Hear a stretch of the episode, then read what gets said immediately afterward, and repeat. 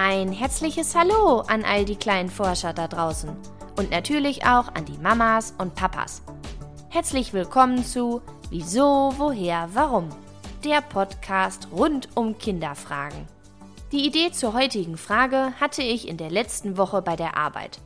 Dort waren gerade alle Kinder im Freispiel schwer beschäftigt, als ein Mädchen mich ansah, grinste und sagte, hab gepupst.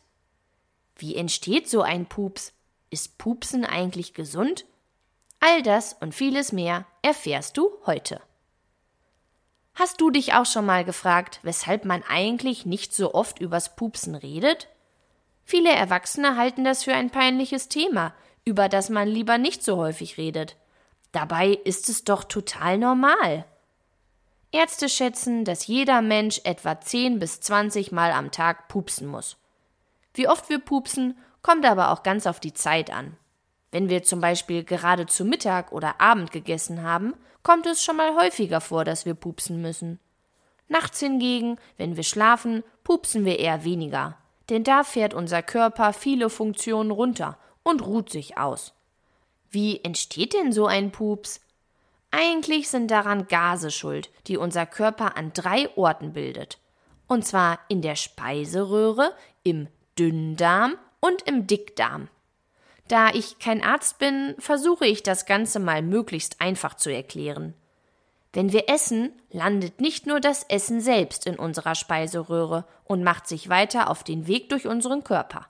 Wir schlucken auch Luft mit runter, ganz automatisch. Vor allem, wenn wir sehr schnell essen, weil wir uns beeilen müssen oder weil es vielleicht so lecker schmeckt, kommt viel Luft in unsere Speiseröhre und rutscht weiter Richtung Magen. Bei den anderen beiden Stationen werden durch unsere Verdauung ebenfalls viele Gase gebildet, wie zum Beispiel Kohlendioxid oder Methan. Glücklicherweise müssen nicht all die vielen Gase als Pups aus unserem Körper raus. Manche kommen auch oben als Rülpser raus oder der Großteil wird einfach über die Blutbahn in unsere Lungen gelenkt. Aber warum stinkt so ein Pups?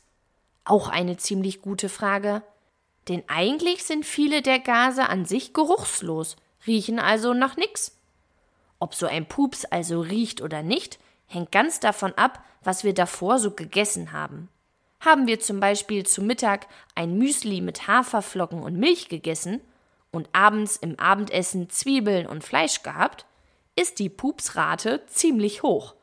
Denn in diesen Zutaten sind unter anderem viele Ballaststoffe. Und wenn unsere kleinen Bakterien im Dickdarm dieses Essen dann in viele kleine Teile zerlegen und wir dann pupsen müssen, ja, genau.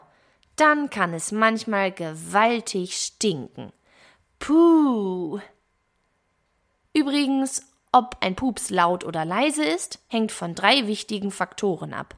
Das übliche Pupsgeräusch entsteht, wenn sich das angesammelte Gas-Luft-Gemisch am Ende des Dickdarms ansammelt und unser Schließmuskel es schließlich nicht mehr zurückhalten kann. Wie laut das Pupsgeräusch also ist, hängt von der Geschwindigkeit, dem Widerstand und der Menge an Gas ab. Ob es einen Trick gibt, mit dem man weniger pupsen muss? Ja, den gibt es tatsächlich, sogar eine ganze Menge. Eine Möglichkeit wäre, seine Mahlzeiten über den Tag verteilt in mehrere kleine Mahlzeiten aufzuteilen. So hat der Körper mehr Zeit, all das zu verdauen. Außerdem hilft es noch, in Ruhe zu essen, alles gut zu kauen und dabei nicht allzu viel zu sprechen. Wobei man beim Essen ja meist viel zu erzählen hat. Ich kenne das. Aber nochmal. Pupsen ist etwas völlig Normales. Es gehört einfach zu unserer Verdauung dazu und verhindert, dass wir Bauchschmerzen kriegen. Und solltest du in den letzten vier Minuten gepupst haben, weißt du ja jetzt, was da gerade in deinem Körper passiert ist. Falls du auch eine Frage hast, die ich unbedingt mal beantworten soll, schreib mir gerne eine Mail an kinderfrage at gmail.com. Ich freue mich, wenn wir uns nächsten Sonntag wieder hören. Bleib neugierig, deine Christina.